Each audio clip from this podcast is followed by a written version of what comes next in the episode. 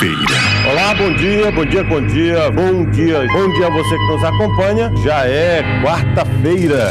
Quarta-feira, né? Hoje é quarta-feira. Estamos iniciando a edição de hoje do programa Conversando Água.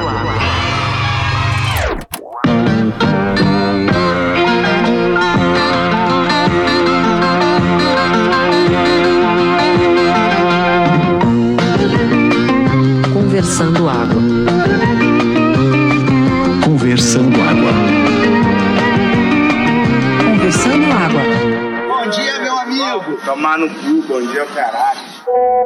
Bom dia, começando água. Estamos conversando o programa número 102 e que semana maravilhosa para se viver, viu? Olha só, vamos fazer aqui uma recapitulação das grandes notícias da semana. Daniel Silveira perdeu o foro privilegiado e saiu de uma cela especial para uma cela comum no presídio. Está dividindo com mais outro bando de bandido igual a ele. Né? Espero que rapidamente se junte a ele o, curandeiro, o salafrário, mafioso e estuprador, o, o João de Deus, que ganhou mais 48 anos de pena aos seus já quase 200 anos de condenação que ele tem nas costas por crimes sexuais, estupro de vulnerável e por aí vai. Até porte ilegal de arma o, o velho espírita tinha. E para completar essa sequência de notícias maravilhosas, aquele advogado que entrou armado na sala de ressonância magnética e foi atingido por um tiro da própria arma, morreu! Né? Veja só como o mundo está aos pouquinhos se tornando um lugar melhor para se viver. Vamos celebrar conversando água, o carnaval vem aí. Boa semana para todos. Bora conversando água, rapaz. Que rosário de boas notícias é esse, Will? Eu tô até desacostumado, bicho. Isso aí deixa você leve pela manhã, tal qual uma defecada gigantesca. Isso é o Activia das boas notícias, rapaz. Isso é os lactobacilos vivos das felicidades. Vamos embora. E carnaval tá chegando aí. Pode acabar o petróleo, pode acabar o petróleo, pode acabar tudo. Enfim. E para continuar nesse caminho de boas notícias, eu trago para vocês uma boa novidade. O aplicativo PixArt lançou um recurso chamado Replex My X. Yes, em, foco em inglês mesmo. E basicamente é o seguinte: você bateu uma foto legal numa viagem aí, foi para Veneza, foi para Florença, foi para Poder que Pariu, bateu uma foto legal, uma paisagem maravilhosa, mas não pode mais publicar a foto, nem gosta de olhar para a foto porque está lá o seu ex ou a sua ex. O que é que, você, que, é que esse aplicativo faz? Ele dá o direito de você substituir a figura dessa pessoa indesejada na foto por qualquer outro objeto ou por um animalzinho de estimação ou um, um pão baguete, né, ou mesmo uma figura mitológica, tal como uma medusa, um minotauro. Você bota lá no lugar da pessoa. E aí você pode né, desfrutar dessa foto maravilhosa sem a presença indesejada do, do seu ex-companheiro ou companheira. Então é mais uma notícia maravilhosa. A tecnologia né, ajudando as pessoas a se distanciarem. Minha Nossa Senhora, eu conheço uma galera que se botar a mão nesse aplicativo aí, viu, vai destruir. Eu só não tenho que vai destruir a República, mas o resto, inclusive amizades. Tem muitas amizades que vão se desfazer, né? Porque a pessoa vai lá substituir o ex, o ex às vezes é irmão da melhor amiga, e aí como é que fica um negócio desse? Ó, é isso pode dar um rolo triste. Paulinho, realmente espetacular aí, viu? Essa sua dica de aplicativo já abrindo o programa. Se bem que outros aplicativos fariam a mesma coisa, eu acho que talvez com menos precisão, né? Você pode ir, sei lá, no seu próprio celular, colocar um emoji de cocô na cara da pessoa e vai fazer o mesmo efeito. E ainda deixa uma mensagem aí, porque a pessoa em questão vai saber que é ela e você substituiu aí por um emoji de fezes. Né? Tem toda uma mensagem embutida aí também, né? De repente, quem sabe. Agora, o negócio que falta realmente é aquela tecnologia do, do filme Brilho Eterno de uma Mente Sem Vergonha, né? Que você substitui o seu ex nas suas memórias da cabeça por nada, né? Você apaga o ex. Né? Eu acho, na verdade, que já está em tempo aí de existir um negócio desse que substitua qualquer memória, não só afetiva, sentimental, mas de repente, sei lá, veja se não ia ser bom você poder, por exemplo, todo ano apagar as suas memórias do carnaval do ano anterior. E aí, quando você vai para o carnaval, vai ser sempre uma primeira vez. Para mim, isso é maravilhoso, porque eu acho que todo ano o carnaval é tudo igual, apesar de ser muito bom. É sempre igual, né? Sempre mesmo lugares, mesmas músicas, mesmas pessoas. mesma bebida, mesmas coisas, né? Enfim, imagina só. Apaga aí o carnaval de, sei lá, de 90 a 2012, né? E aí você fica com a memória fresquinha de novo aí pra curtir o período de Momo e se esbaldar como nunca. Né? Imagina. Eu acho que é uma boa ideia, Will. É uma boa ideia, né? Vai ter o carnaval sempre uma novidade, né? Mas, por outro lado, olhando o copo meio vazio, você geralmente no carnaval comete uns excessos, uns deslizes, umas falhas, uns erros gravíssimos, né? Permeado, claro, por toda a euforia que existe nesse momento momesco, né? No reinado momesco. Então seria bom você guardar esses erros, essas lembranças de equívocos, para que você não torne a repetir, é verdade. Rapaz, eu discordo aí dessa de apagar o carnaval. É, tanto pelo motivo que Paulinho falou, como também porque a repetição é a glória, velho. A familiaridade, justamente, das músicas que estão tocando pela octagésima vez. É você saber que vai encontrar determinadas pessoas em determinados blocos. Sabe, às vezes não é tão bom quanto foi no ano, para no ano seguinte ser muito melhor. Assim, eu acho que o estado comparativo ele, é, ele ajuda nesse caso aí, assim. E também você pode escolher fazer programações diferentes a cada carnaval. E para isso ter toda uma gama de, de, de, repertório aí, de, sei lá, de maracatu de baque solto, maracatu de baque virado, dos tambores silenciosos, do bloco A, B, C, D, F, G, H, I, J, K, L, M, porque tem diversas opções né? Assim, eu sou das pessoas que a repetição, a cada vez que toca vassourinha, eu me arrepio todinha. E se, quer dizer, eu não tivesse os 43 anos de carnaval dessa música entranhada no meu DNA, não ia ser a mesma emoção. Entendeu? Sei lá. Eu acho que o segredo do carnaval é a saudade, porra. Porque ele acontece uma vez por ano, a gente fica com a saudade da porra. É, e aí termina achando do caralho, tudo é a mesma coisa de novo ano que vem, entendeu? Eu acho que é muito em cima disso. E sobre esse negócio de esquecer, eu acho que eu, eu mesmo faço isso em alguns carnavais. Tem dia de carnaval que eu tomo uma tão grande que eu não me lembro o que, é que eu fiz no dia anterior, imagina depois de um ano, né? Então eu acho que tá, tá dentro aí da, da, da situação. Sobre essa parada de foto, né, eu acho que eu venho evitando cada vez mais tirar foto de mim, eu tirar foto de mim mesmo. Mas aí, às vezes, eu também não evito a situação de estar com pessoas que querem bater foto, e aí você tá no bolo lá. Aí essa daí eu participo para não ficar um cara tão insuportável. Mas é o tipo da situação. Se não quiserem eu na foto, então aí tem o trabalho de editar e me tirar dela. Mas eu mesmo tô cada vez evitando bater uma foto minha, assim. Às vezes eu tenho essa situação, eu tá nos cantos, minha mulher gosta, vai tirar uma foto da gente, aí eu vou lá e tiro, né? Mas é dentro dessa situação assim. Bater mesmo, parar para vou tirar agora uma foto, raramente está acontecendo. Eu vou aproveitar essa bola que Cerejo levantou aí para dizer para você que ainda hoje em dia bate selfie, bate a sua própria foto, coloca nas redes sociais com sentenças assim feitas sextou, ou tá pago, ou sei lá, foguete não tem ré. Uma dica que eu deixo para vocês é uma só.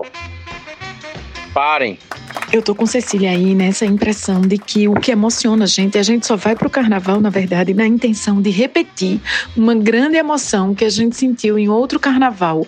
É, a, a volta ao carnaval é uma busca daquela primeira impressão gloriosa que a gente sentiu no nosso primeiro carnaval emocionante e contagiante. E é a busca dessa repetição que faz a gente, da, da repetição desse momento primordial carnavalesco, que faz a gente voltar para Olinda. Inclusive, eu acho que se não fosse isso, a gente nem iria. Então, se a memória fosse apagada, a gente ia chegar lá e ia fazer: meu Deus, que inferno, que calor, que cerveja quente, o que é que eu estou fazendo aqui? Então, apagar essa memória pode ser uma tragédia para as pessoas que gostam do carnaval. Mas eu queria capotar bastante aqui o assunto é, para dizer para vocês que o Zoom, a plataforma Zoom de reuniões online virtuais, que bombou durante a pandemia, conseguiu a proeza de estar à beira da falência. Inclusive, está demitindo 15% dos seus funcionários.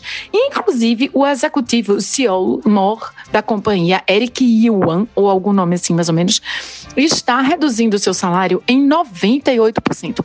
Eu quero saber quem é a espécie de pessoa pessoa que pode reduzir o seu salário em 98% e ainda assim continuar sobrevivendo. Gente, isso é uma aberração, isso é um escárnio. Isso é rir da nossa cara. O capitalismo deu super certo. É isso. Eu não ia falar, não, eu vou falar só porque vocês dois falaram e eu concordo, então, que é isso aí. Inclusive, tem um texto que eu escrevi exatamente sobre isso, num blog que eu fiz, espero que vocês nunca achem. Mas foi a única coisa, acho que interessante que eu escrevi na vida. Mas eu continuo achando que vocês esperam nunca achem, mas que é sobre isso, exatamente. Que, velho, o foda do carnaval é isso, né, velho? Inclusive aqueles 15 freios que a gente fica fazendo shuffle, porra. Isso que é foda. Então, o carnaval é, é essencialmente nostalgia, eu concordo. Se a gente esquecer do carnaval, no dia que a gente for, depois de ter esquecido, puta, vai ser uma merda do caralho. Tanto que eu dou maior testão pra quem tem interesse de carnaval e quem gosta, mas assim, quem nunca viu e não mostra interesse, eu, eu nem, nem chamo, velho. Meu irmão, fica em casa, vai ser uma merda pra você, você vai se arrumar. Agora, uma vez eu já chamei a menina e todo mundo foi embora, essa menina era amiga de amiga de amiga, mas ela ficou, eu digo, oxe, tá fazendo o que aqui lá? Porra, depois daquele teu texto, eu fiquei, né, pra ver. E aí a gente subiu lá para o Amparo, no Pouco, quando começou a ver ela batucada, a menina veio chorando para mim e dizendo, porra, obrigado. Então é isso, né, velho? Ela, ela tinha isso nela. Mas, fora isso, velho, o carnaval é essencialmente nostalgia. E Meira, porra, queria o, Zoom ter essa exclusividade de estar tá aí nessa merda, mas é, não tem, acho que nenhuma empresa de tecnologia grande que não esteja demitindo dois dígitos percentuais de funcionários nesse momento. Tá uma graça, tá uma joia, tá uma maravilha.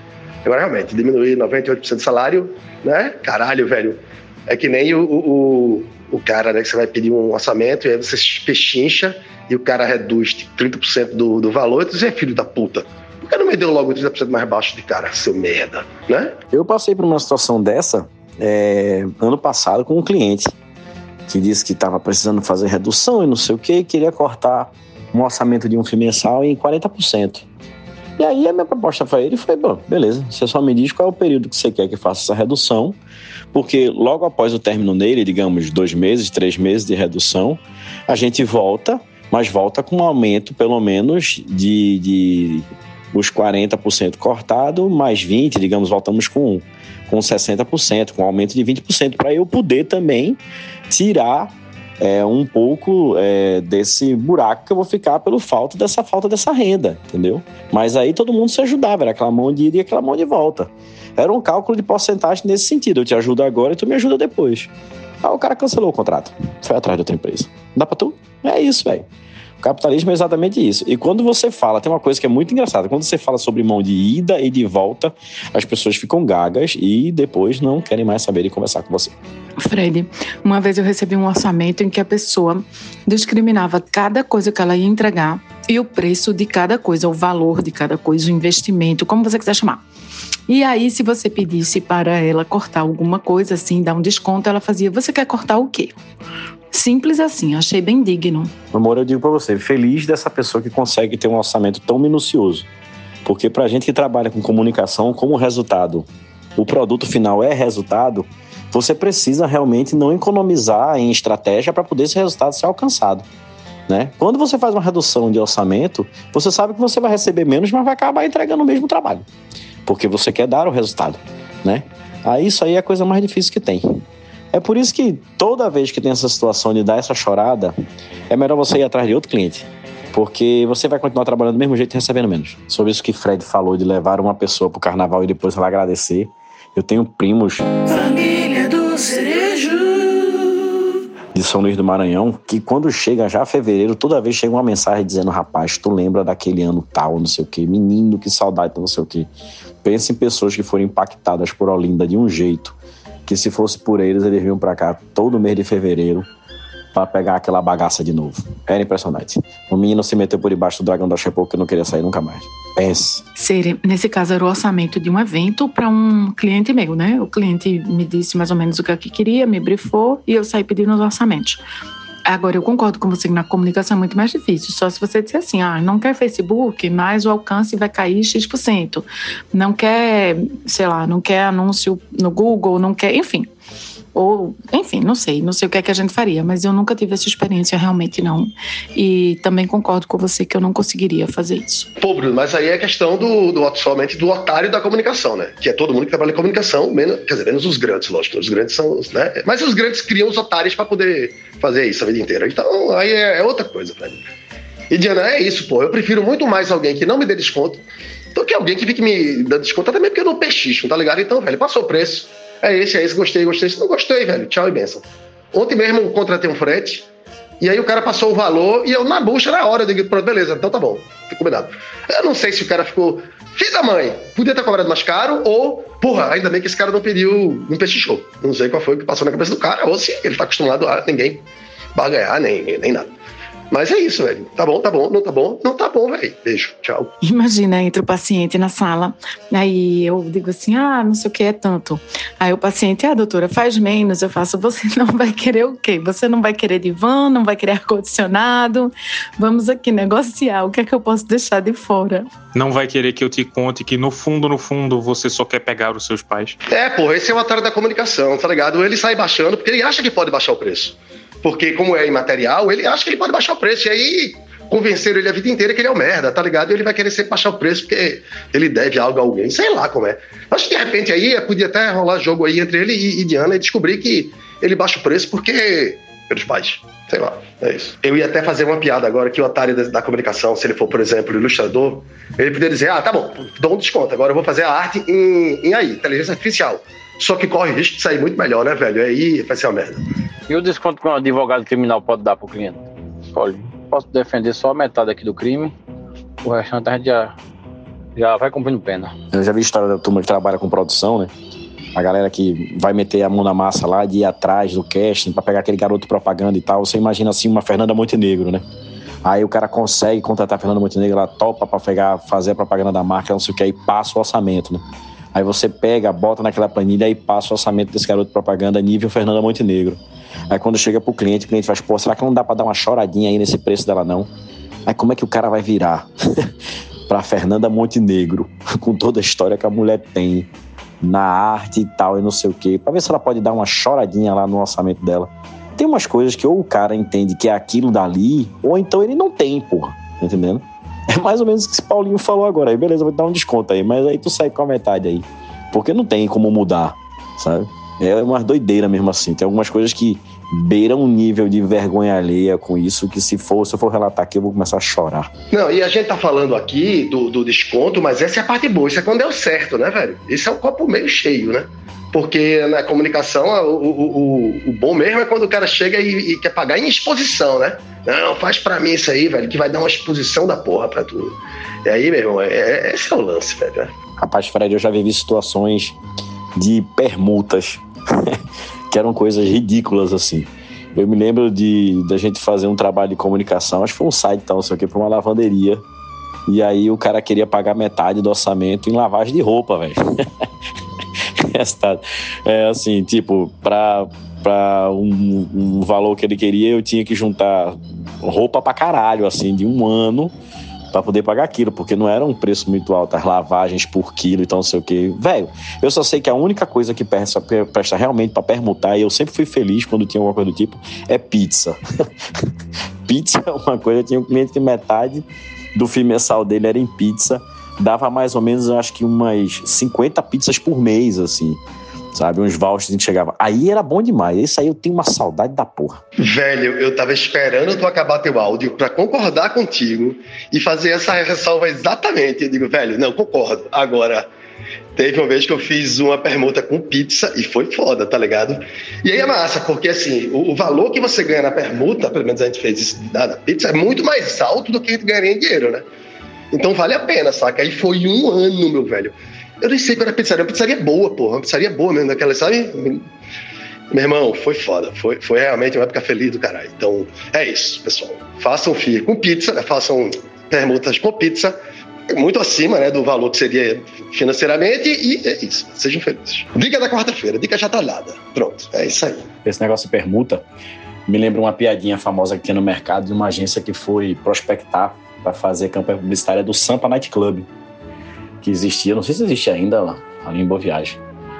É, para quem não sabe, aqui desse Estação desse podcast, o Sampa Night Club era uma, uma boate de stripper, onde tinha garotas de programa e tal, não sei o que, famosa na época. E aí é, ela começou a chamar a atenção do mercado publicitário porque ela começou a fazer placas de outdoor, dos espetáculos que tinha e tal, não sei o que, e todo mundo fica de olho sempre numa mídia, né? Para poder faturar aquela comissão.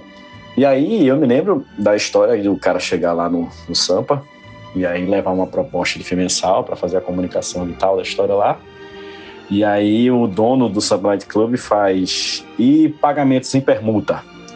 Parece que o dono da agência regalou o olho assim. Aí antes, depois que ele regalou o olho assim, o dono do Sampa fez em drinks. e aí resolveu a situação, né? Deixou bem claro qual era o tipo da permuta que ele estava sugerindo. Eu só imagino o cara chegando em casa assim, depois de um dia de trabalho árduo, de ter conseguido emplacar esse cliente, que na época o Sampa aqui era uma boate gigante, né? Era um clube enorme. Então, com certeza, era um cliente bom, faturava bem. Aí a pessoa chega aqui e faz assim: Oi, querida, tudo bom? Não sabe. Fechei um contrato massa com a Sampa. A mulher aí foi, já desconfiada, né?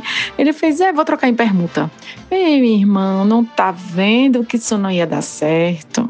Agora, dando minha contribuição aqui no assunto das permutas multas né, e dos acordos escrotos que existem por aí, que vocês já falaram tão bem. Né, eu acho que a permuta é aquela relação de quem é a pica e quem é a bunda, né? E aí tem gente que sempre só quer ser a pica, então nunca quer a, a permuta inversa aí, como o Cerejo falou, e a contrapartida de ser a bunda algum dia. Mas enfim, né, dito isso, é, quando eu tinha banda, e tocava, ainda tenho, mas quando eu tocava muito com a banda, Aí eu fui cortar o cabelo quem estava cortando lá era o baterista de outra banda, que não sabia quem eu era, mas eu sabia quem ele era. E ele estava na cadeira lá do, do barbeiro, ao telefone, com um contratante que ele chamava pelo nome e era um contratante que contratava a minha banda também. Né? Com a minha banda ele pagava direitinho, tudo em dia, não sei o quê, não, não nem pechinchava nem nada, isso era tranquilo, cara. E aí ele tava meio puto com esse cara, porque o cara ele tinha tocado para esse cara e o cara não tinha pago um show para ele. Né? E ele tava dizendo, pô, é foda. Toquei para você aí, meu irmão, não sei o quê. E você não pagou o show, pererei, vamos ter que resolver essa parada aí. Vou lhe dar uma proposta aí para resolver. Certo? É. Aí veio a proposta do cara. O cara disse: em vez de tu me pagar esse show, tu me dá mais três shows na tua casa, certo? E aí eu toco três vezes mais pra tu, e aí tu paga. Ou seja, vocês entenderam a lógica? O cara queria mais três shows, desde que, obviamente, remunerado por esses três shows. E aí ele tava dando um show grátis aí, no fim das contas, né? Tipo, era o, o desespero do cara de ter lugar para tocar. Em vez de valorizar aí, botar banca e, e, e, cobrar o show. Porque a minha postura seria o contrário. Ia ser mesmo, tu não me pagou, eu não toco mais pra tu não, velho. Não tem isso não. Sabe como é? Eu achei muito bizarro isso. E eu agora falando isso, lembrei também que tinha uma casa noturna aqui em Recife, que tinha uma filial em Natal, no Rio Grande do Norte. E eles queriam que a gente tocasse lá em Natal pelo mesmo preço que a gente tocava para eles aqui em Recife. Eu disse, pô, não dá. Eu disse não, né? O empresário da gente, mas foi uma negociação com a gente. Eu falei, não, não dá, pô. Não dá para fazer pelo mesmo preço. E aí ele disse, não, pô, vamos fazer uma proposta aqui. É, vocês vão ganhar no volume. Eu contrato vocês oito vezes, certo? E aí vocês vão ganhar uma grana. Aí eu disse, pô, o cara tá multiplicando por oito o meu problema, né? Porque eu vou ter que ir oito vezes lá em Natal, né? Pra tocar por pouco dinheiro. Eu não entendi qual era a lógica disso. E ele fazia esse tipo de proposta assim, para as bandas, oferecia uma merreca e dizia: Não, mas eu vou contratar oito shows seus. Aí o cara se fudia oito vezes, entendeu? ganhando pouco e indo lá para casa do caralho e perdendo, sei lá, um dia de viagem indo, outro dia voltando, não sei o quê. Enfim, é foda. O mercado, às vezes, dependendo muito de quem está prestando o serviço, o mercado é bem prostituto. Só que aí os contratantes montam mesmo. Mas essa de perder dinheiro é clássica, pô. Eu fiz um, acho que eu já até contei aqui. Eu, fiz, eu tava fazendo um orçamento, dando um trabalho para uma grande agência de publicidade daqui. E aí foi isso. E era aí eu pechinchando, pechinchando, eu digo, não dá para baixar mais. Esse valor que você quer me pagar, esse primeiro, eu já vou tomar prejuízo. Eu vou tomar prejuízo, então tem, eu não vou fazer essa merda. Aí a menina toda querendo ser espertinha. Não, pô, mas a gente vai ter um, ou dois, ou três toda semana. Eu digo, vou tomar, um, vou tomar um prejuízo do caralho, minha filha. É isso que você quer então? É? Tá doida? É foda, é isso, assim. A genialidade do publicidade pernambucano é uma coisa que não tem fim, pô. É realmente, são gênios. Isso é verdade. Criadores, criativos, foda. Até o atendimento é criativo, é foda. E quando o cliente pede para você um orçamento, aí você manda o orçamento, aí o orçamento tá lindo, ele super aprova, ele ama o orçamento. Aí você fica assim muito impressionada. Nossa, nem chorou, nem pirangou, aprovou o orçamento de primeira, mas aí o orçamento era para um texto de 20 linhas e ele pede um livro para você. E você vai escrevendo, escrevendo, escrevendo, e quando você olha assim, faz, cara, vê, não vai dar não para escrever teu livro não. Aí ele fica chateado. Tem isso, né? Por isso que eu disse que eu só gostava de dar orçamento quando o cliente gaguejava, sabe? Na hora que ele viu o valor. Se ele não gaguejasse na hora que ele viu o valor, é porque eu sempre achava que eu tava cobrando baixo. Rapaz, depois da compra do Twitter, né, por aquela criatura ignóbil que eu não quero nem ficar aqui dando trela pra essa pessoa, eu sempre tive essa desconfiança de como é que vai ficar o Twitter, né? E é claro que você não nota de um dia para o outro que as mudanças começam a acontecer lentamente, mas tinha aparecido tanto para mim uns anúncios assim promovidos, né, anúncio impulsionado, pago, por, de uma galera do mal, assim, um povo que defende arma, um povo que, deve, que é contra a democracia. Não, é claro que ele não vai dizer que é contra a democracia, mas quando você olha o anúncio, claro que é. E eu não clico em nenhum e nenhum para não sujar minha timeline, para não sujar meu algoritmo. Eu não clico, mas eles aparecem assim, eles brotam a cada um que eu ignoro aparecem três. Eu acho que isso é porque eu sigo muito o perfil de futebol e aí eles devem achar que porque eu gosto de futebol, eu gosto de arma também. Eu não entendo muito essa lógica não, mas eu acho que passa por aí. Mas o Twitter tá um lixo, um lixo. De, não o Twitter, né? Porque o Twitter quem faz são as pessoas, mas os anúncios estão horrorosos. Nunca vi um negócio desse assim num volume tão impressionante. E a extrema direita está cada vez mais organizada e se preparando para 2026. Não vamos nos desmobilizar, como diz Paulinho, ninguém se entrega a reação. E chegou aquela hora do ano que a gente repete os assuntos e vamos falar do Grammy, porque acabou de rolar, quer dizer, acabou pra gente, né? Pra vocês que estão ouvindo já faz tempo. Acabou de rolar aí a premiação dos melhores, e bota aí uma interrogação entre parênteses, né? Melhores da música. E eu sempre perco meu tempo olhando essa lista porque eu não conheço porra nenhuma e acabo descobrindo alguma coisa legal ou não, né? E aí, vamos lá. É, eu sempre vou direto em artista revelação e esse ano eu fui porque tinha a Anitta e a Anitta perdeu. Né? Assim, não é que eu não, eu não valorize a Anitta nem esteja torcendo pelo Brasil, mas ainda bem que perdeu. Porque a artista revelação, a cantora Samara Joy, eu não conhecia e ela já é bem popular na gringa. E, meu irmão, é muito bom. É foda. E ainda tem uma dupla de jazzistas chamada Domi e J.D. Black, que são duas meninas de 20 anos uma na bateria e outra no teclado, que me botam pra fuder no jazz. Né? E eu gostaria que elas tivessem ganho também. Né? Dessa lista aí eu só conhecia também o Maneskin, é aquela banda da Itália que tem aquela música dos infernos que toca no TikTok toda hora. E também só tem essa música, e é isso aí. E uma grande surpresa para mim também foi é, o artista de reggae do ano, que eu vou lembrar para vocês e digo já já, só um momento. Ah, achei aqui, pô. O nome é muito complicado, mas eu tinha salvo no Spotify, chama Kabaka Pyramid. É a pirâmide de Kabaka ou pirâmide de Kabaka, coisa assim. Que, porra, é bacana, velho. Você escuta o disco todinho e sai tranquilo aí. Não tem essa história aí de, porra, não aguento mais esse disco. É muito legal, muito leve e, porra, regra de qualidade aí. Recomendo a todo mundo. Hoje não é sexta, mas aí está minha recomendação. Samara Joy e Kabaka Pyramid, extraídos diretamente da lista dos vencedores do Grammy, mas vale a pena, se você tiver paciência, dar uma catada nos indicados também, que tem coisa muito legais. Eu já tô vendo, Will, é, é, aqui no Brasil, pessoas montando alguma banda de reggae ou de, de, de forró, só que vai ser Tabaca Pyramid, né? Só pra tirar onda com essa banda aí. Mas pi, piadinha sem graças à parte, eu, eu vou anotar as indicações, porque realmente eu sou do mesmo jeito. Eu não conheço ninguém quando aparece essa premiação do Grammy. Pra falar a verdade, às vezes eu conheço um apresentador ou outro porque é velho e aí a gente conhece. Mas eu realmente vou dar essa reciclada. Tirando o que o iTunes traz para mim de novo, que eu nunca também sei quem é que tá cantando, mas pensa, essa música é boa. É, é, o único jeito realmente de eu conhecer alguma coisa nova é quando alguém diz para mim realmente eu anoto e boto para escutar. Vindo de você, que eu sei que tem muito bom gosto, então já está anotado. Agora você falou uma coisa de musiquinha de, de TikTok. É, no mercado publicitário está se falando muito isso sobre a questão do Instagram está voltando a valorizar mais as fotos e menos os vídeos, né? O Instagram eu acho que encheu o saco de dancinha. essa tiktokização que estava acontecendo com ele também. E por esse fato das pessoas estarem gravando muito vídeo, o vídeo vira Reels, aí esse Reels vai pro feed também, aquelas complicações que tem, ele começou a valorizar novamente a questão orgânica para as imagens, né? Aí eu não sei se era bom que o Twitter fizesse a mesma coisa, desse uma retrocedida também nessa história e botasse esse capeta aí que, que Diana falou, citou, né? É, para fora também. Seria uma boa, né? Fica aí a dica. Você que gosta de fazer muito filminho no Instagram, melhor voltar pra fotinha. Viu? As fotinhas são um sucesso. Sempre foram, na verdade. É, eu queria fazer já outra contribuição agora de manhã, porque eu não sei se eu volto nessa quinta-feira, porque tem muita coisa para fazer. Mas eu tava voltando hoje de bicicleta é, deixando o Francisco e voltando contra fluxo, né? E eu gosto muito de fazer essa pesquisa olhando para o carro para analisar alguns comportamentos do ser humano. Já falando sobre essa situação deles ficarem no celular, quando o sinal para e tal. Eu comecei a perceber outros movimentos, né? Desde a da, da preferência de coçar a cara, o jeito de coçar a cara, ou então hábitos ligados ao celular. Porque a maioria das vezes, quando as pessoas pegam o celular, elas parece que entram em outra dimensão e esquece até mesmo que ao redor dela pode ter pessoas que estão olhando para ela.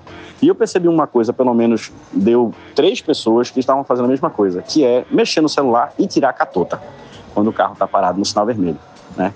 É por isso que muita gente diz que o celular é uma das coisas mais nojentas que tem no mundo, porque esse cidadão que está tirando catota, depois ele vai meter esse dedo de catota na telinha dele para fazer o bichinho funcionar, né?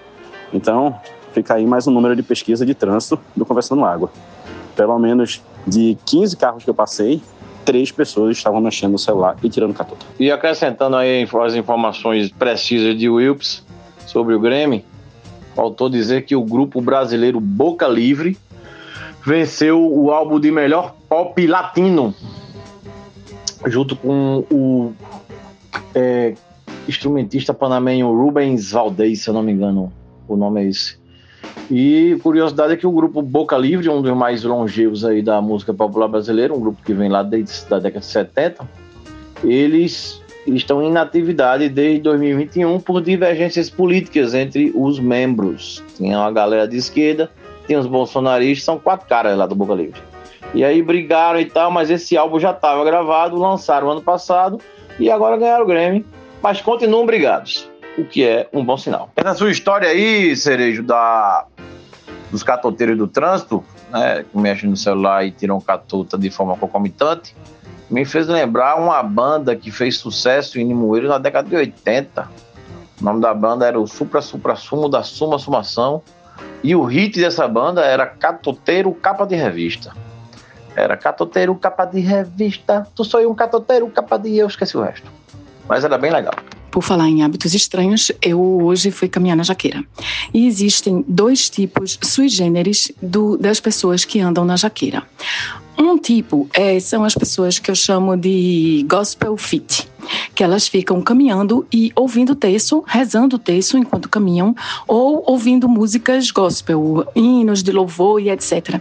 E por algum motivo, que eu não sei qual é, essas pessoas nunca usam fone de ouvido, nunca. O povo que usa fone de ouvido é o povo que sai correndo, que está ouvindo uma musiquinha ali para poder, né? É a galera mais arrojada. Bom, vai ver que alguém está ouvindo o, o, texto enquanto corre, mas aí a gente não vai saber porque está de fone. Mas o, o povo que eu passo que está sem fone é sempre gospel fit. E tem um outro tipo que é o povo que sai conversando, gritando, falando bem alto para todo mundo ouvir, e esses são sempre bolsonaristas, sempre. Eles estão reclamando de alguma coisa do governo Lula, eles estão espalhando fake news, eles estão comentando alguma besteira é, da extrema-direita. Gente, é um horror. E tem ainda um terceiro tipo, né? Eu disse dois, mas são três, que é o povo que vai extremamente perfumado para jaqueira. E passa por você e você quer enguiar. Minha gente, pelo amor de Deus, você foi suar Deixa para botar o perfume depois, né? Olha, Moura, por essas e outras é que eu não frequento mais a jaqueira há muitos anos. E faço minhas caminhadas lentas e meditativas no sítio da Trindade, que é aqui pertinho, inclusive o lugar é bem acidentado, seja, tem uma ladeirinha para você subir, tem uma ladeirinha para você descer, não é aquela coisa plana e chata que é a jaqueira. Então eu aconselho você a abandonar esse parque, porque ele é insalubre em tudo que você falou aí, de outras coisinhas mais, e vá caminhar no sítio da Trindade, que é muito mais vida real. Né? Tá em Casa Amarela, já começa por aí. Ah, Paulinho, vou aproveitar então sua incursão nesse podcast e no sítio da Trindade para pedir essa dica. Inclusive, pode ser uma dica ótima para os nossos ouvintes. Uma vez eu ia andar no, no sítio da Trindade e me disseram que não era seguro, que tinha muito maloqueiro, que rolava assalto. Aí eu queria saber de você, porque eu corro com meu, eu corro, né? Eu caminho com meu celular e eu vou marcando ali o tempo das caminhadas, as voltas, quando eu faço um trotezinho, quantos segundos eu faço de trotezinho, etc e tal. Então, se você puder nos iluminar a esse respeito? Dá para ir com o celular, é tranquilo? Como é essa questão?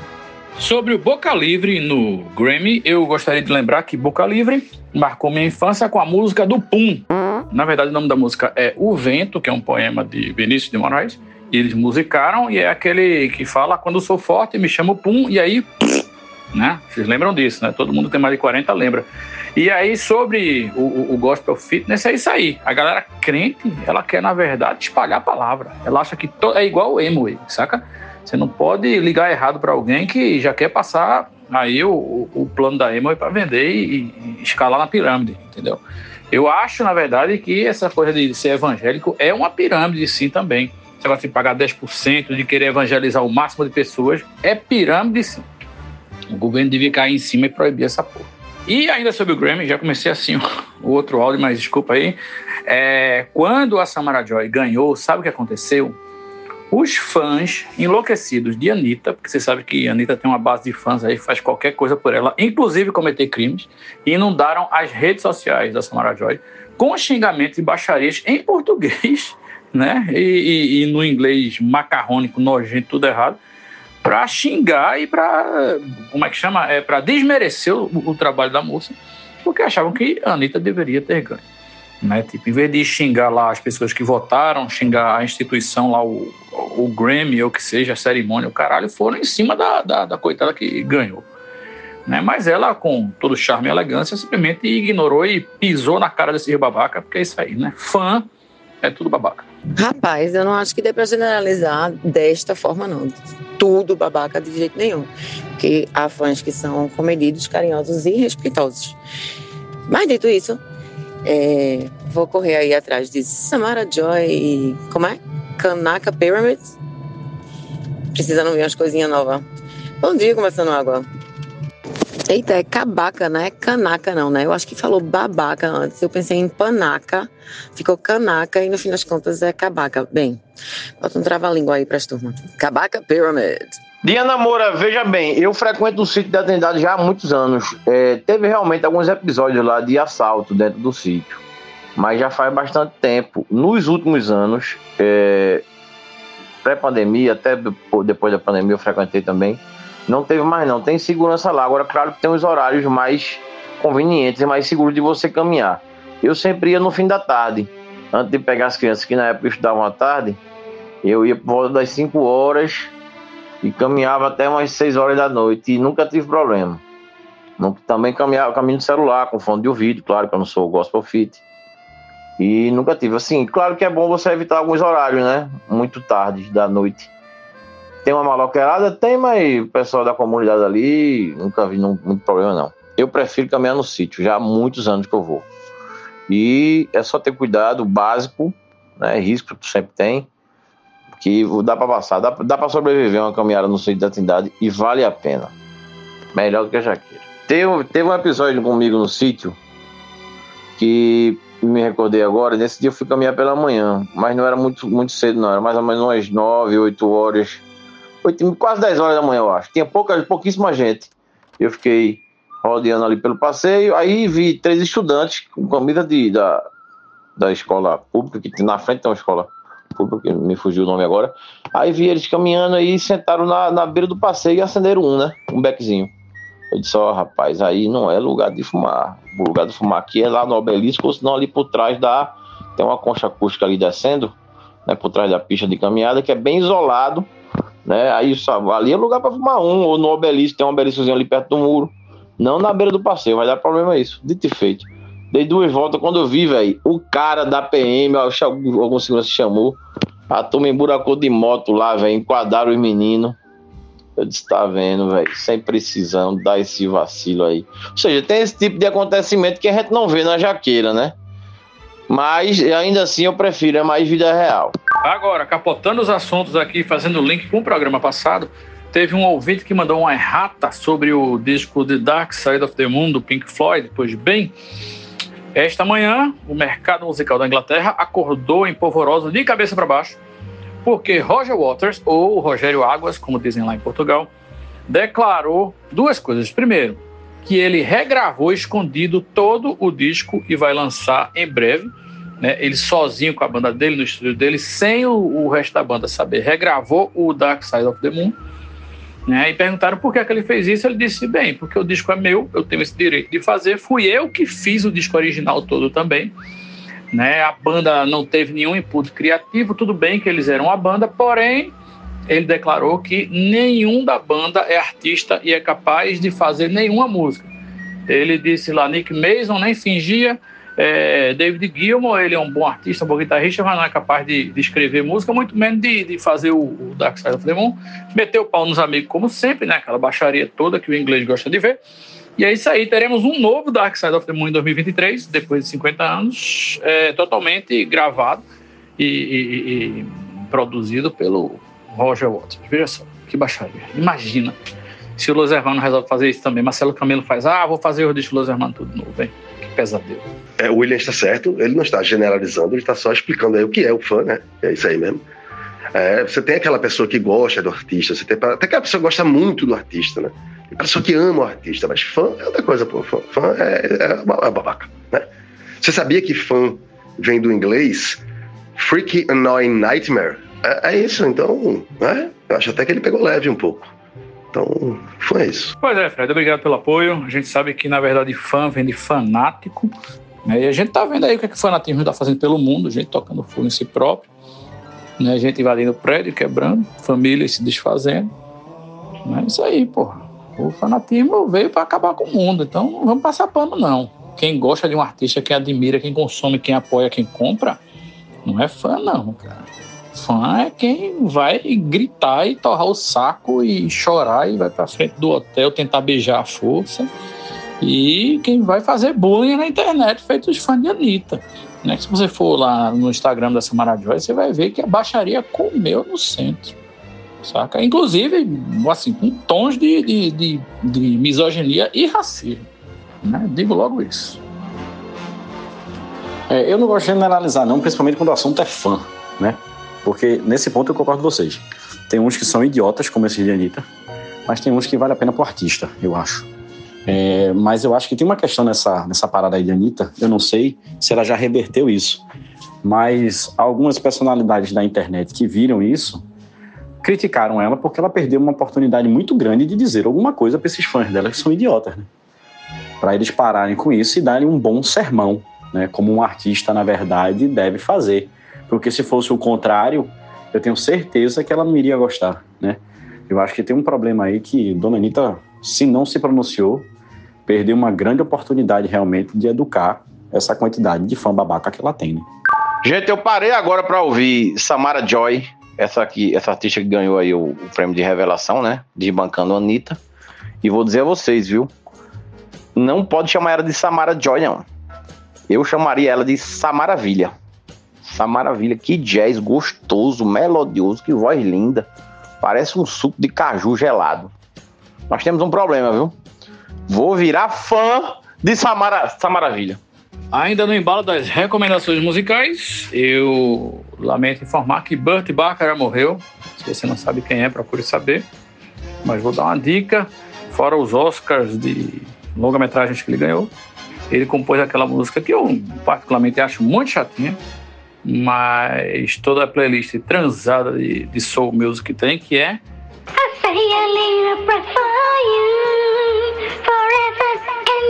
e por aí vai, né? Talvez Cecília apareça aí para remediar essa performance miserável que eu fiz da música dele, mas ele faleceu aos 94 anos. É, talvez um dos últimos grandes compositores assim de, de trilhas sonoras clássicas orquestradas que conseguiu juntar-se com o pop num momento de transição aí do cinema e enfim, é isso aí, Burt Bacharach, né? Agora já não precisa mais pesquisar, porque eu já falei tudo. É isso. Morreu. Ah, bom, meus sentimentos aí. Esse é aquele tipo de situação que você conhece a música e eu nunca saberia que o nome do rapaz que fez a música é esse aí, Bust- Blockbusters. Eu não conhecia o rapaz, mas a música é foda mesmo. Forever and Ever, eu já, já balançamos os esqueletos aí, por causa dela. Que vai em paz, o rapaz que fez a música. Meu amigo, eu sei que não vai ter relevância nenhum isso que eu vou falar aqui agora quando esse programa for pro ar. Mas teve um relâmpago e um trovão agora. Puta que pariu, até o cachorro tá todo amuado aqui. Que pipoco do caralho, velho. É engraçado, né? Porque Recife eh, chove muito aqui, praticamente todo dia, bem dizer. Mas trovão assim forte mesmo, esse bonito que treme tudo, tem pouco. Né? E relâmpago tem mais ou menos, assim, umas coisas longe, não sei o quê. Eu não me lembro da última vez que eu estive assim no epicentro da nuvem para ouvir trovão e relâmpago junto, assim, chacoalhando o, movimento e iluminando tudo. À noite de preferência, né? Ó, tá rolando um trovão agora, inclusive. Mas eu acho maravilhoso tudo isso, trovão e relâmpago. Acho bom. De vez em quando tranca o cu da pessoa, né? Mas faz parte. É bonito, é bonito. E, e o que rolou foi aquele que vem. Que é melhor do que aqueles que faz crack, pum, né? O, o- o que vem rolando, né? É, é- é mais gostoso. Eu fui descer agora pra pegar as coisas no carro e aí o menino aqui do Faz Tudo, ele. Porra, velho, tremeu tudo aqui, porra, tremeu tudo. Eu digo, é, é isso aí, é o apocalipse, se prepara aí. Rapaz, depois que eu peguei uma chuva com raios e granizo dentro de um avião, sim, eu estava dentro e o avião estava voando. E o granizo pipocou. A fuselagem do avião, assim, nada saiu do lugar, mas parecia que a gente estava sendo metralhado. Depois disso, tipo, um raiozinho aqui em casa, eu não me assusto, não, eu acho até de boa. Tipo assim, se eu estiver em casa, no seco, só olhando pela janela, Deus tomara não entre aqui em casa, eu espero que o prédio tenha para-raio e por aí vai. É, quando rolou esse trovão, eu, ta- eu tinha acabado de entrar no elevador com a minha filha, chegando da escola. A porta tava fechando e a gente começou a ouvir aquele barulho. Parecia que tudo estava se acabando mesmo. Aí a menina começou a rezar. Ela fez, papai, eu vou rezar. Pode ser fora energia, fica preso aqui no elevador. Eu digo, reze, minha filha. Não vai adiantar muito não, mas fica à vontade. Eita, Burt Baccarat. É o quê? É, eu não tenho nem como remediar muito nenhuma performance agora, porque eu estou dentro do carro, na zoeira da chuva, né? O carro sendo metralhado por gigantes pingos. É, tamanhos de uvas. E sim, se você está dentro do seu carro, nem tanto dentro do carro, né? Porque alaga tudo e é aquela bagaceira pra gente saber se chega em casa direito. Mas, ou dentro do seu apartamento quentinho, só observando, eu acho chuva um negócio lindo, de verdade, temporal mesmo. Adoro o barulho de trovão. Acho raio um negócio do caralho. Foda-se, você tá.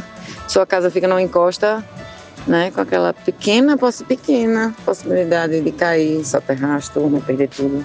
É que é foda. É, eu tô num lugar menos barulhento agora. O meu comentário sobre a, a música de Burt Baccarat, a Say a Little Prayer, é que eu a vida inteira achei que fosse um mashup com outra música, na verdade. Sempre que eu parava para cantar sozinha, eu, eu emendava.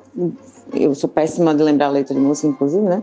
Aí eu saía emendando e fazia uma modulação para outra música. Vê se vocês entendem. Eu vou acelerar, vou cortar a estrofe no meio, mas só para vocês sacarem é, é, a filosofia que rolava dentro da minha cabeça. Eu acho que pelo mesmo estilo vocal, né? De mulheres também no, no vocal, não sei, mas observem. The moment I wake up, before I put on my makeup, I say a little prayer for you. There ain't no mountain high enough, ain't no valley long enough, there ain't no river wide enough to keep me from getting to you, babe. The moment I wake up. Tá ligado? Eu fazia essa, essa modulada que dá uma. Meu irmão, I don't know. Rapaz, Cecília, ficou parecendo aquelas propagandas de coletânea que tinha antigamente na TV, né? Lembra? O melhor da Soul Music Volume 3. Aí tocava um pedaço de uma música atrás da outra, e muitas das músicas que eu tenho na minha memória, na verdade, é, é esse mashup aí, sabe? É que sai de uma música para outra, e aí eu só conheço, às vezes, uma frase de uma música, e aí a outra frase da outra, e assim por diante, entendeu? Aquele negócio, Mega Hits 4. Aí eles só tocam a frase mais emblemática, assim, ou o riff, né? Uma coisa dessa. Eu lembro que quando eu, eu, eu tocava na igreja do colégio, nas vezes que eu toquei lá. Aí tem aquela música, Ô Pai Nosso, Tu que estás. Pois é, essa música, assim como a maioria das músicas da Igreja Católica, é um plágio de uma música dos anos 70, né? De, eu acho que é Simon and Garfunkel, uma coisa dessa. Aí eu só conhecia a frase da música original e eu achava tão igual que eu dizia, não é possível que isso não seja copiado, mas não tinha internet para eu verificar, né? Até que um dia, por acaso, eu escutei a música do original e disse, ah, igreja safadinha copiando essa porra aí, né? Total, deve ter sido isso que aconteceu com o meu cérebro, que juntou essas coisas de estilo parecido, tipo, sei lá. É, também tinha. Pô, essa de Simon Garfunkel também foi gravada por Jairzinho e Simoni. Ou não? Aquela. Sei que, sei que lá na areia. Semana de amor. Nananana. Não sei se eu tô viajando aqui. Ah, acontece muito comigo também, Cecília. No meu caso, eu misturo aqui aquela. Eu quero me trepar no pé de coco com tá gostoso, mexe, mexe de acisão, tá ligado? Taram, taram, taram, taram, tá gostoso, mexe, mexe, é uma que a gente faz, né? Pronto, de acisão a gente vai pra mega hits dos anos 90. Aí começava, sei lá. Rhythm is a dancer, it's a soul companion. You can see it everywhere. Mm. Aí. Every night, every dream, I can love with you. Night, just another, another dream that always do. Everybody, don't you know tonight there is a party. Nossa, Cecília, aí essa música aí de Simon e Garfunkel não foi, não tem essa versão em português aí. Você misturou com, com Quatro Semanas de Amor, que é uma música de Luan e Vanessa, muito bonita por sinal, sempre me emociona com essa música, mas que é uma versão de uma música em inglês. Essa música existe em inglês, realmente. E aí rolou uma versão na Argentina e botaram pro Brasil aí, Luan e Vanessa, Quatro Semanas de Amor, um clássico. Observem que eu enrolei fortemente as letras aí, viu? E isso eu ia pra balada toda sexta-feira, todo sábado, pra dançar na balacuda e cantava tudo errado. Ah, é, Quatro Semanas de Amor era Luan e Vanessa. Qual era de Jairzinho e Simoni, hein? Era dos Ladrilhos. Eu, bom, lembro nem a, eu sou péssima. Jairzinho é, com Simoni é, é, Se Essa Rua Fosse Minha, eu mandava ladrilhar. É isso aí, que é uma versão de uma música da Argentina também. Assim como qualquer música lançada pelo Balão Mágico, que era a turminha que eles faziam parte. Mas aí, quando os pelos pubianos começaram a crescer e os hormônios começaram a bater, eles começaram a cantar músicas pré-juvenis, adolescentes aí, e tentaram forçar essa ideia de que eles eram um casal. Né? Eles ficavam cantando música em duplinha e pá, não sei o quê. Nessa época, inclusive, tinha outro cara no Balão Mágico chamado Toby, que esse cara era apaixonado por Simoni, e aí chegou Jairzinho e, e toda sua malandragem carioca e levou Simoni. Toby ficou triste e fez aquela música quando ele se entregou ao vício na farinha, que é ai meu nariz, ai meu nariz, ele parece mais um chafariz. Foi isso aí que aconteceu. Eu vi no documentário. Não tinha outro cujo nariz era um chafariz também do Menudo não, Dominó. Aquele, que, aquele cabo que namorou com Juma Marroá Cristiano Oliveira. Eu tô confundindo as faces todas, minha gente. A idade faz isso com as pessoas.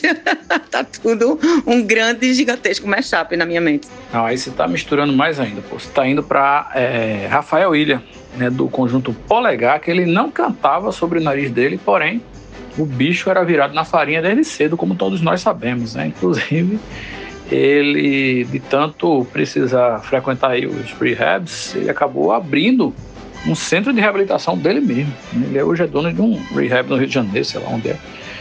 Mas a história clássica dele é que ele resolveu, antes do, de, de abrir o rehab, abrir um fiteiro.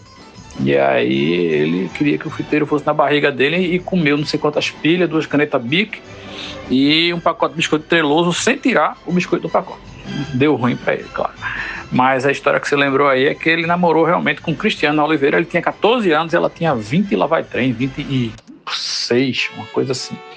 Foram namorados durante um breve período aí, pra, provavelmente para alavancar a carreira da banda Polegar. E eu me lembro na minha infância de ter visto o programa de Jô Soares entrevistando eles dois.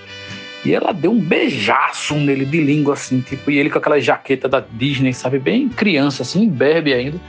E a mulher lá tacando a, a língua dentro da boca do menino. Foi um negócio que eu nunca esqueci. Ah, era Rafael. E, não, não, não disse que ele cantava sobre isso, não. Eu só lembrava, pelo menos eu associei que o nariz dele era um chafariz de forma correta. Mas ele era novo assim, era, velho.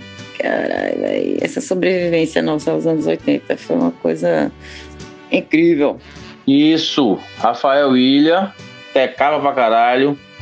O pessoal do Dominó também tecava.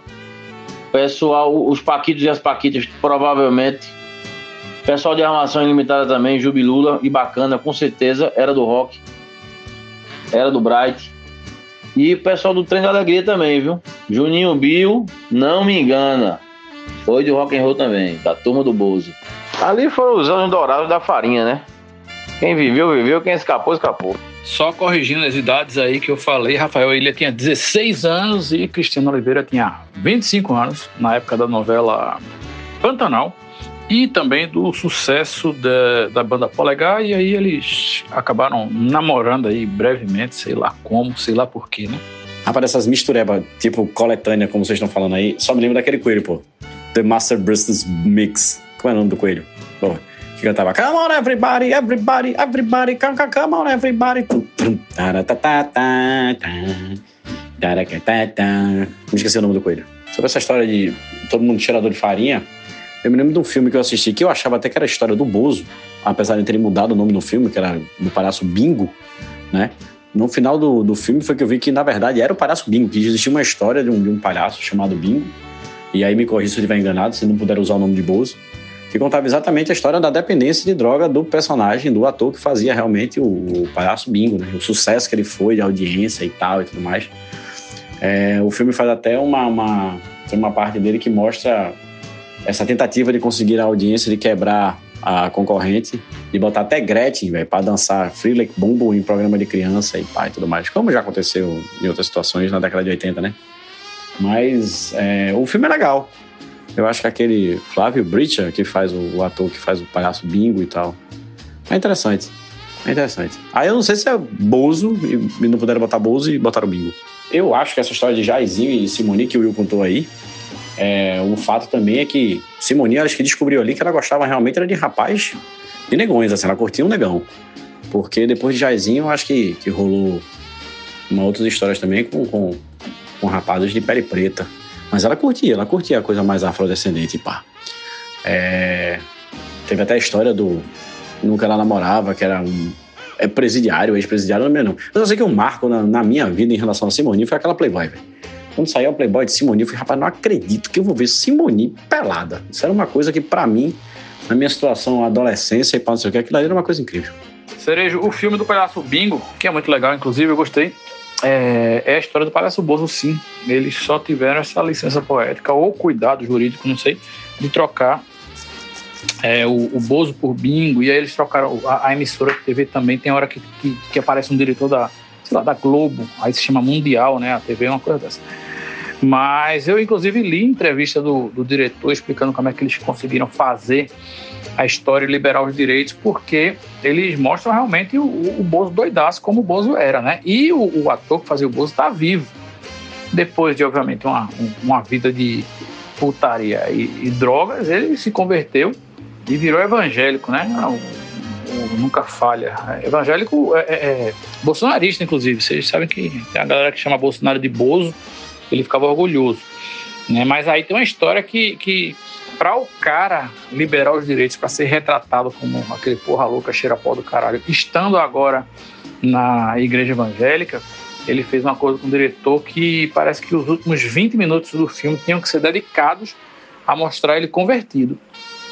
Aí o filme tem isso, né? No final, assim, tipo, a história do Bozo mesmo, ela acaba antes do filme e aí mostra um pedaço do, do pós da vida, né? Aquele dilema com, com filho, parece, um negócio desse, mas já mostra ele na igreja. Já mostra evangélico, foi parte do acordo. Pois é, Will. Eu, uma coisa que eu fiquei na dúvida foi exatamente essa: se existia um problema com direitos autorais e tal, eu não poder usar o nome do Bozo e tal. Porque é, meados do tempo que aconteceu aquilo ali, é, não, não me lembro de ter um Bozo e um bingo, né? Enfim, é, minha desconfiança veio muito em cima disso. Mas como você falou, o filme é muito bom realmente. Eu só não sabia desses detalhes realmente de acerto com o diretor e tal, do fato dele ser evangélico e fazer essas exigências em si. Mas as cenas dele trilocaço, ele é trilocaço mesmo. O bicho botava pra quebrar. Aquele nariz vermelho não era à toa, não. É Bingo, o rei das manhãs. E é o Bozo mesmo.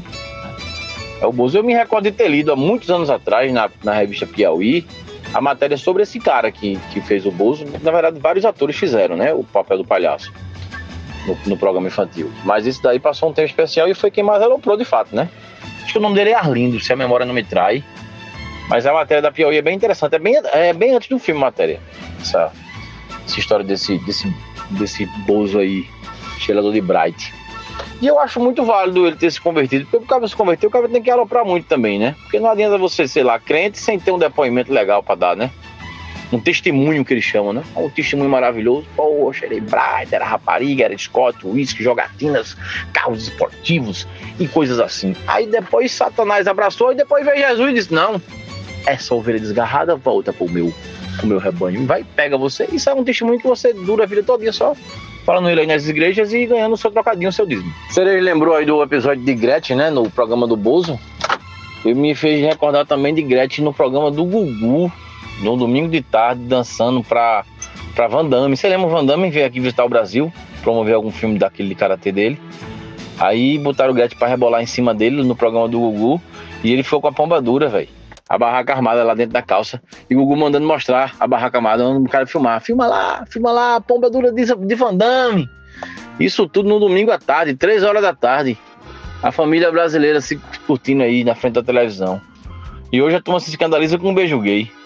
Né? Foda a hipocrisia do caralho, né, velho? Mas é isso, né? Os programas de Sabadão Sertanejo, é, as paradas que tinha era garota molhada, camisa branca molhada direto. Tinha uma boizinha lá congelando no ar-condicionado o tempo todo, com a camisa molhada branca e a banheira do Gugu, né? Gente, Luiz Ambiel, eu lembrei desse nome agora, não sei porquê. Eu acho que ela foi a primeira ou foi a mais, que mais teve sucesso da banheira do Gugu. Gente, por favor, eu, eu assisti isso com oito anos de idade, essas paradas tudinho. Bem, aí se a gente for falar de Gugu Liberato, a gente vai ter que mergulhar nessa piscina de bosta que foi a existência dele e a contribuição dele para a televisão brasileira, né? Porque, como vocês falaram aí muito bem, tardes de domingo nunca mais foram as mesmas depois que ele fez a banheira do Gugu, né? Depois que ele colocou Van Damme de pau duro esfregando em Gretchen, depois que ele colocou o padre Marcelo Rossi cantando os animaizinhos subiram de dois em dois, enquanto uma mulher em cima de uma taça de martini gigante usava fio dental e se banhava de camiseta para que os seios aparecessem durante a musiquinha que as vovozinhas, dona de casa, as tiazinhas estavam todas batendo palma e cantando os animaizinhos subiram de dois em dois. Né? Mas não podemos esquecer que o Gugu Liberato também era um cara que fazia qualquer coisa para audiência, inclusive explorar deficientes, pessoas com, com problemas físicos e mentais, e chegou até a forjar uma, uma entrevista falsa aí com um falso chefe do PCC que ameaçou um monte de gente, ameaçou o governador, ameaçou o caralho no programa dele, pico de audiência. E é óbvio que essas pessoas ameaçadas foram bater na porta da emissora para dizer, meu irmão, Pô, sigilo caralho, pô, é a minha segurança, libera aí. E assim, eram altas, altos figurões aí do, do, da política de São Paulo. E acabou que ele teve que admitir que a entrevista era falsa e que o líder do PCC, na verdade, era um cara da produção que ele botou lá. E ele se fudeu, só não se fudeu mais porque Silvio Santos é um, um sem vergonha do caralho e não ia tirar o programa dele da, da, não ia demitir o cara só por causa de um, um deslizezinho desse, né, com a justiça. Mas o programa foi suspenso, não sei quantos domingos e tal, e patrocinadores pularam fora do barco. Esse era Gugu Liberato, né? Ainda por cima, tem essa fama aí de, de, de agenciar essas bandas de menino, polegar, dominó, tremendo, essas porra toda, e passar piroca em todos, segundo dizem, né? O apelido dele no SBT era Bumbum Liberado, inclusive. Ouvi dizer. Gugu tinha uma pegada meio Michael Jackson, né? Assim, no sentido de, sei lá, alugou a mãe da, das crianças dele, né? Os filhos dele foram tudo barriga de aluguel, parece, né? E ainda gostava de bulinar aí com adolescentes menores de idade. Então tem uma pegada meio Michael sem um talento musical. É, eu tenho uma história com o Gugu, na verdade, quando ele morreu, né, um virtude de uma queda lá no, nos Estados Unidos, um negócio lá que eu não sei bem como é que foi. nesse dia, acho que eu tava, foi um dia depois, eu tava indo para um casamento de uma amiga, lá em Boa Viagem, naquele castelinho ali. E aí eu fui no táxi tirando onda, mangando, né, da situação de Gugu, porque eu também não nutria por ele nenhum tipo de simpatia. Aí Carla, minha esposa, fez, Paulo, deixa de mangar da morte dos outros, Paulo. Que Deus castigue, isso é feio, Paulo. Ô, Paulo, não faz isso, Paulo. Mangando, zombando da, da, do infortúnio aí do, do rapaz que faleceu, Paulo. Eu digo, que porra nenhuma, cara. Porra nenhuma, que o Gugu mereceu, o papai do chão pegou ele aí, que era um miserável. Aí me cheguei no casamento, sentei lá numa mesa. Fiquei lá conversando, de repente levantei pra falar com um amigo. Quando eu levantei, bicho, olha, não deu dois minutos, não. Caiu um lustre. Daquele lustre pesadão que tem lá na porra do, do castelinho que é metido a, a medieval. No lugar onde eu estava, porra no local, na cadeira onde eu estava na mesa. Inclusive quebrou uns copos lá que estavam em cima da mesa e acabou cortando uma, uma amiga nossa que tava sentada, ainda estava sentada nessa mesa. Ou seja, escapei um pouco. Aí, cara, tá vendo, Paulo?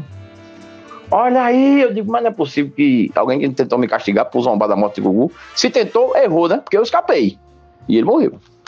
Aí foi isso. História é essa. Rapaz, era isso que eu tava dizendo, Paulinho. Vê só como é que são as coisas. De como é que é o viés de confirmação, né, velho? Escapou da morte certa por estar tá zombando do cara sabe? Porque provavelmente foi uma coisa boa ter zombado dele, tu fez um bem para o plano astral. E aí alguém te, te ajudou, te salvou, porra. Tu estás vivo, tu podia estar tá morto, porra. Vê, apesar de estar tá zombando da morte, sabe?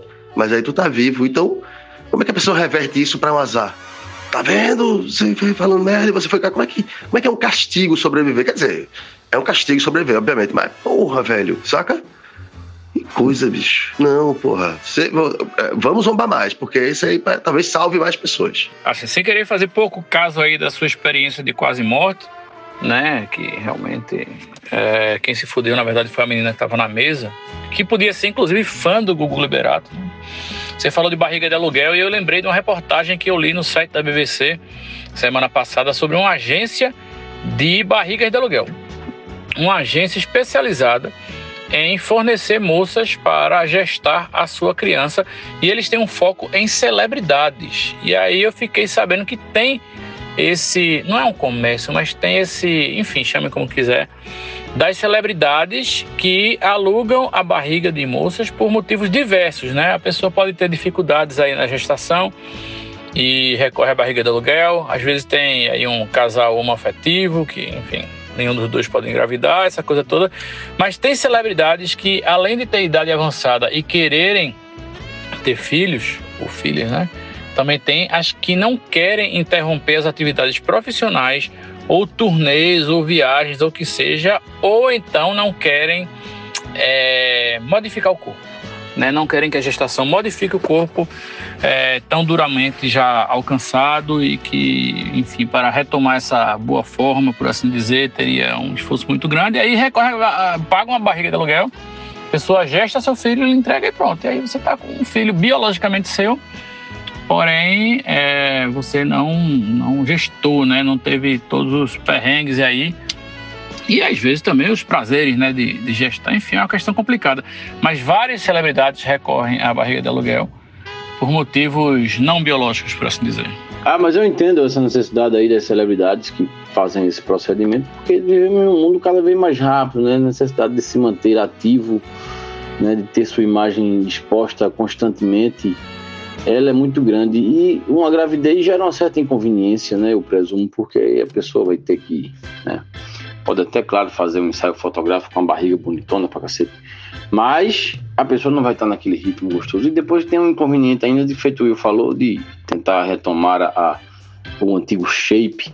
Então é normal é, fazer essa, essa aquisição aí da barriga de aluguel né? e comprar o menino, bem dizer, né? Biologicamente seu, mas né, sem as inconveniências de passar por isso. E depois que nasce, aí você arruma sete, oito babás para tomar de conta dessa criança e continua o seu trabalho de exposição imediata. E já venho eu de novo salvar a podre reputação desse podcast, porque os outros componentes não dão mais dicas, viu? Estão todos realmente focados apenas no carnaval e no consumo de entorpecentes e não estão dando mais dicas em hipótese alguma. Ou seja, não tem mais vida para essa galera, não. Mas eu continuo aqui com as minhas experiências pessoais e no final de semana passado, domingo passado, de ressaca da, da folia, eu assisti a um dos grandes favoritos do Oscar desse ano, aquele filme é, oriental, que eu não sei se é japonês, se é coreano, se é da puta pariu, chamado Tudo em Todo Lugar ao mesmo tempo. Ou é isso mesmo, ou é tudo ao mesmo tempo agora? É alguma coisa por aí. Né? E eu gostei bastante do filme. O filme trata sobre multiverso e tal. É uma doideira desgraçada. Lembra um pouco o Matrix. Né? E também tem uma pegada cômica legal. Gostei do filme. Gostei. Deu, deu até vontade de ver de novo, porque o filme tem tanto detalhe, tanta coisinha, que, você, que é aquele tipo de filme que você vai querer ver mais de uma vez. Então eu indico aí, tudo em todo lugar ao mesmo tempo. Ou é tudo ao mesmo tempo agora? Não, tudo ao mesmo tempo agora é um, é um disco de titãs. Tudo em todo lugar ao mesmo tempo. Eu acho que é por aí. Procurem.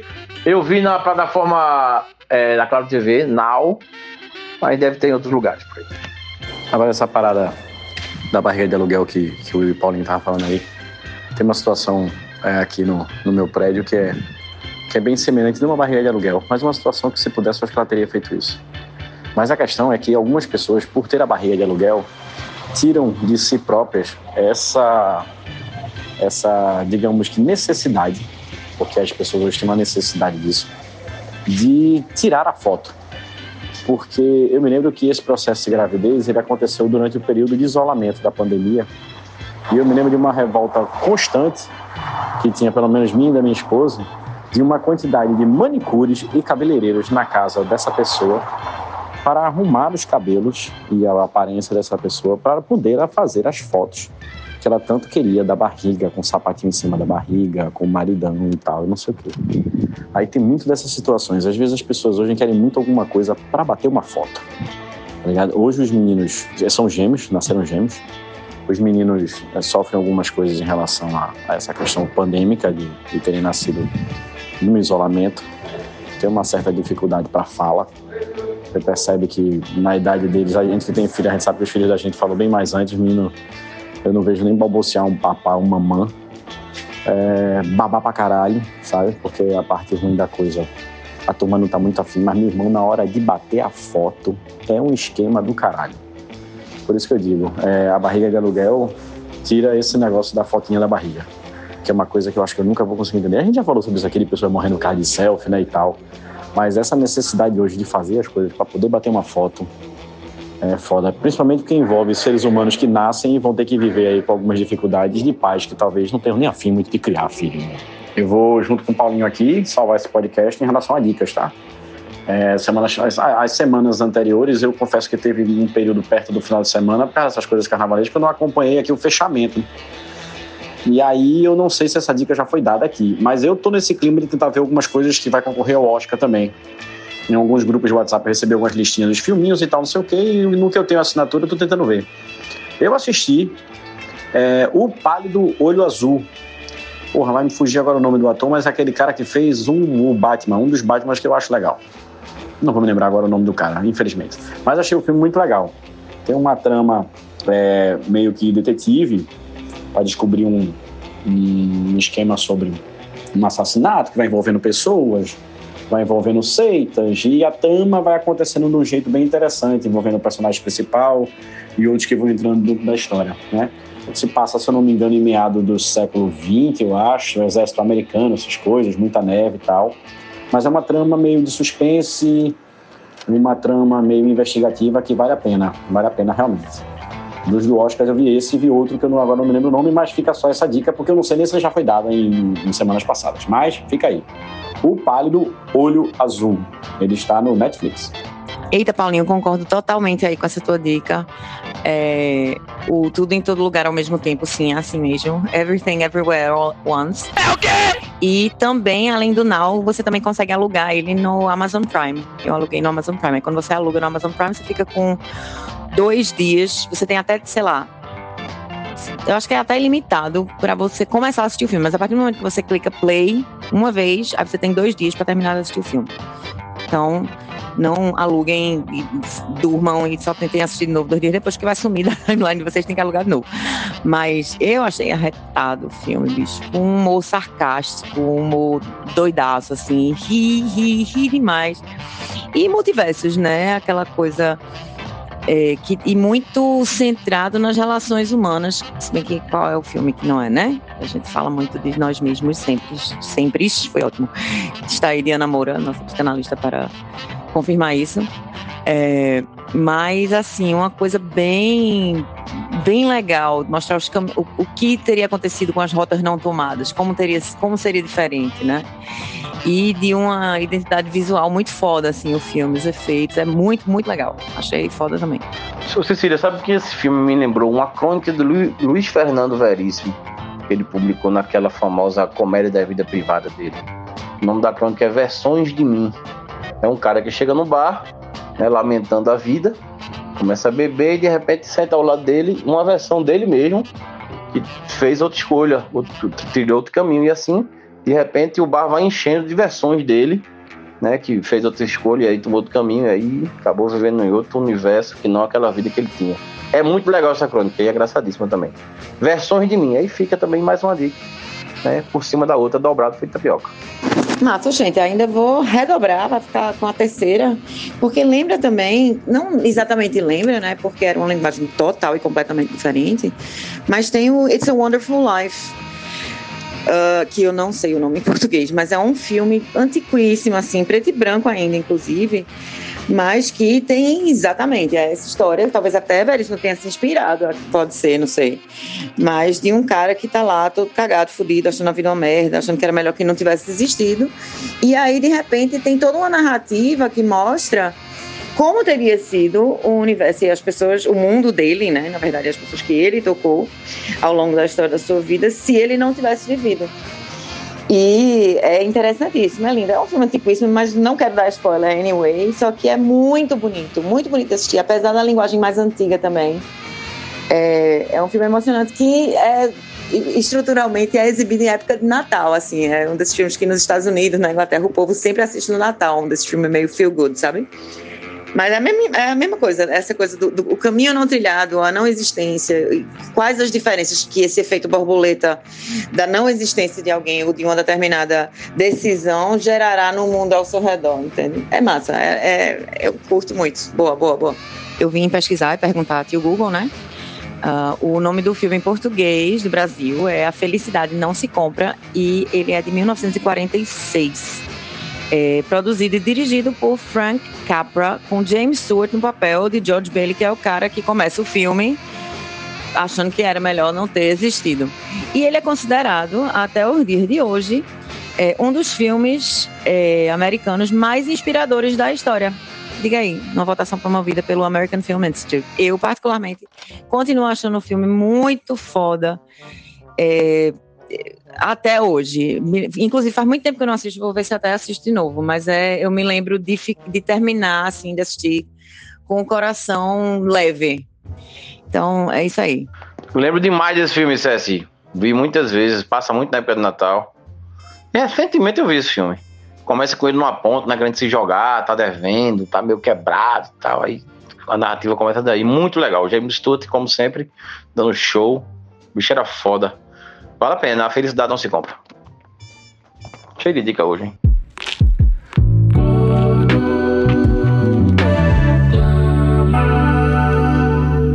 Sim, o mundo está absurdamente esquisito. Já ninguém confia nas imposições dos prefeitos. A esta hora na Terra é um tanto carnaval, um tanto conspiração, um tanto medo. Metade fé, metade folia, metade desespero. E provavelmente a esta hora, uma metade do mundo está vencendo e a outra metade dormindo. Ainda outra metade limpando as armas, outra limpando o pó das flores. Mas, por causa do que me ensinou o místico, eu acredito que exista, agora, alguém profundamente acordado.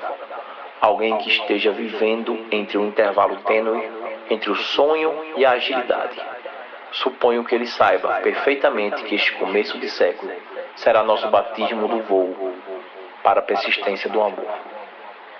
João molhou a testa de Manuel. Os gritos das ruas molham as testas dos nossos corações. Um trecho do poema Fevereiro, de Matilde Campilho. Que coisa mais linda! Eu tô aqui me fantasiando para sair de casa. É, pronta para curtir um sábado pré-carnavalesco.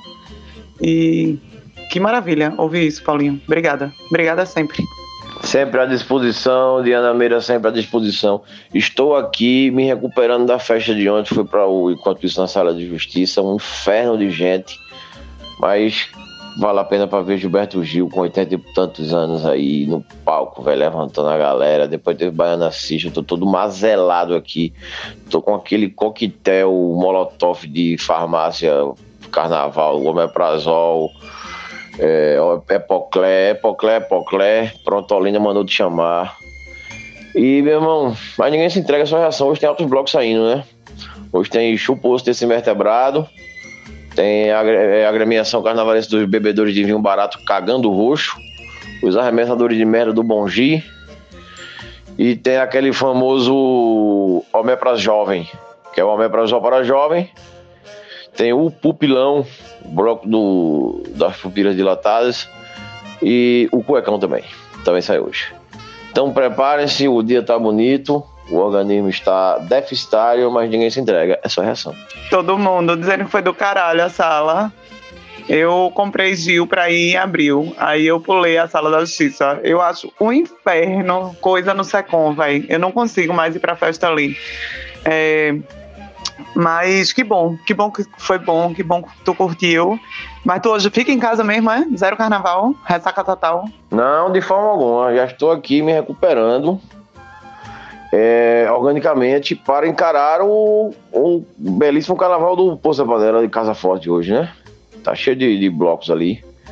Tem até um, um, bloquinho que chama. Toda vez que um pernambucano fala bloquinho, morre um caboclo de lança, né? Tem que ficar ligado nisso. Mas eu vou, vou encarar. Acho que umas duas horas eu saio de casa. Assim eu espero. Mas valeu a pena, viu? Enquanto isso, tava uma Babilônia. Mas valeu a pena para ver Gil, vale tudo a pena. Sim, em abril eu vou de novo para Gilberto Gil. E dessa vez vou levar meus filhos. Esse é um programa em família. Nada melhor. Rapaz, eu fui pra sala de justiça ontem também. Viu? E eu vou te dizer, encontrei Paulinho naquela entrada infernal do banheiro feminino ali. Que eu não sei porque que esse povo não bota banheiro como bota na Chepogo, só o Toides mesmo. Que aí todo mundo divide os banheiros. Banheiro biológico é tudo a mesma merda. Não sei pra que essa divisão. Mas enfim, vai ver que na sala de justiça precisa, na Chepogo não precisa não. Mas eu vou lhe falar, que felicidade de ter ido para esse negócio ontem. O, ao ver Gilberto Gil, da forma como estava, a galera em si, muito foda. É muita gente, mas é muito bem estruturado. E uma coisa que me marcou muito ontem, a minha, Priscila, é porque eu já tinha escutado muito Baiana System, mas eu nunca tinha visto um show de Baiana System, sabe? E é uma coisa espetacular. A energia do show, a tensão do show, toda a organização que tem um show para você sinta realmente isso. Projeções de telão, luz, música, galera.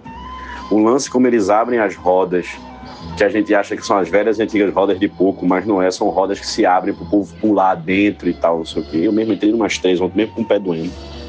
É de uma energia que não tem tamanho, não. Sabe? Eu achei a festinha muito foda. Estou aqui com essa voz de Darth Vader por causa disso mesmo. Acordei quase agora, pra vocês terem uma ideia. Ainda estou me planejando para saber o que eu faço de hoje. Mas vou lhe dizer. Eu vi Gilberto Gil, tenho esse privilégio. Eu vi Gilberto Gil pela primeira vez em 2001 no Rock in Rio. Ele e Milton Nascimento em cima do palco. E ontem eu vi ele e o Renatinho. Ei, que negócio do caralho. Quero dizer que eu encontrei Fred Henrique também, viu? Fred Henrique, sua digníssima. Estavam lá ontem também. Ele tava vestido com aquela roupa dele lá de soldado romano e tal, né? Todo animado, folião. Muito diferente dessa pessoa que você encontra aqui, que às vezes fica reclamando da vida. Fred Henrique no carnaval é um rapaz muito animado, viu? Vou te falar. É engraçado isso serem, porque minha experiência com Baiana System foi exatamente o contrário. É, a primeira vez que eu vi Baiana System foi num show que eles fizeram no Hack Beat em 2011. E eu só sabia, assim, eu tinha ouvido falar de uma banda legal, não sei o quê. Ah, bora ver Baiana System, parece que é legal. E eu não, não, nunca tinha ouvido, assim, já tinha ouvido falar, mas nunca tinha ouvido a banda. E o show deles foi impressionante. Era uma coisa de você não conseguir ficar parado, de um som, assim, uma eletricidade uma energia, um grave extremamente potente. E aí eu me apaixonei por Baiana System, então, e eu não queria muito ouvir no, no CD gravado que eu achava que eu ia me decepcionar. É engraçado. E eu confesso que eu, eu tenho um pouco de decepção, assim, decepção é uma palavra forte. Mas eu escuto Baiana System é, gravado, né, no Spotify. E eu fico com aquela sensação de que tá faltando alguma coisa, sabe? Porque o show deles é uma experiência incrível. E eu tive o prazer de ir em 2018, 19, acho que 18, ir com os meus dois meninos. Carreguei os meninos para ver um show do Baiano Assistem comigo e foi uma experiência massa também. Enfim, eu já fui para vários shows deles e eu super recomendo essa experiência. Hoje não é sexta-feira, é sábado, são quase três horas da tarde, não é dia de dica, mas se eu puder dar uma dica, ela é vão para shows ao vivo, né, com essa experiência catártica que é um show do Baiana System. É Celta, cereja, Celta, porra. Não deixa os romanos ouvirem isso, não, porra. Ó, aquela fantasia massa, que aquela fantasia, porra, eu fiz justamente pra isso. Foi pra nunca mais ter que fazer fantasia, tá ligado? Então, é só botar ela e acabou. E ela serviu perfeitamente a função dela dessa vez que eu tava sem fantasia, porra. Preguiça do caralho de fazer fantasia. Aí eu abri a mala, porra, ela pulou na minha frente. Eu digo, puta que pariu. Meu eu do passado é foda mesmo. Esse cara é do caralho, velho. Mas é isso. Minha fantasia de Celta. O ano que vem eu vou de Coça. Vai ser massa. Agora, bicho, tá rolando um carnaval aqui no, no condomínio. Carnavalzinho das crianças, sabe? E, velho, a impressão que eu tenho é que tá rolando uma briga. Sabe como é que tem a briga? A galera fica caindo em cima dos instrumentos.